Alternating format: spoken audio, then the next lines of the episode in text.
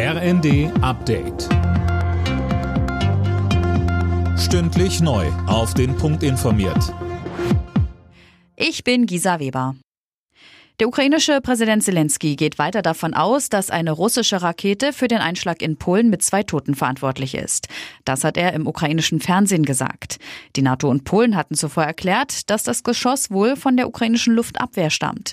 Bundeskanzler Scholz sagte im ZDF. Klar ist, dass wir jetzt sehr vorsichtig sein müssen.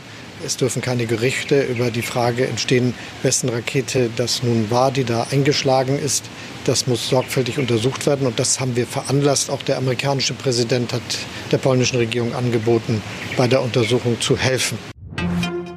Bei den Kongresswahlen in den USA haben die Demokraten offenbar ihre Mehrheit im Repräsentantenhaus nicht verteidigen können. Medienberichten zufolge haben die Republikaner die zur Kontrolle nötige Zahl an Sitzen geholt. Im Senat hatten die Demokraten ihre Mehrheit behalten.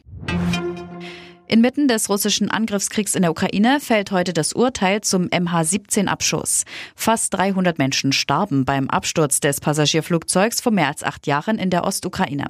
Anne Brauer. Verhandelt wird in den Niederlanden. Dort startete die Maschine 2014 und von dort kommen auch die meisten Opfer. Angeklagt sind drei Russen und ein Ukrainer. Laut Anklage gehörten sie den prorussischen Separatisten an und haben die Maschine zwar nicht selbst abgeschossen, aber maßgeblich beim Transport der Rakete geholfen, die das Flugzeug dann traf. Die vier Angeklagten erschienen während des Prozesses nicht vor Gericht und werden das wohl auch heute nicht tun.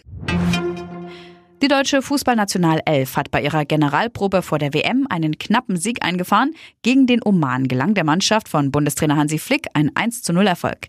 Den entscheidenden Treffer erzielte der Bremer Niklas Füllkrug.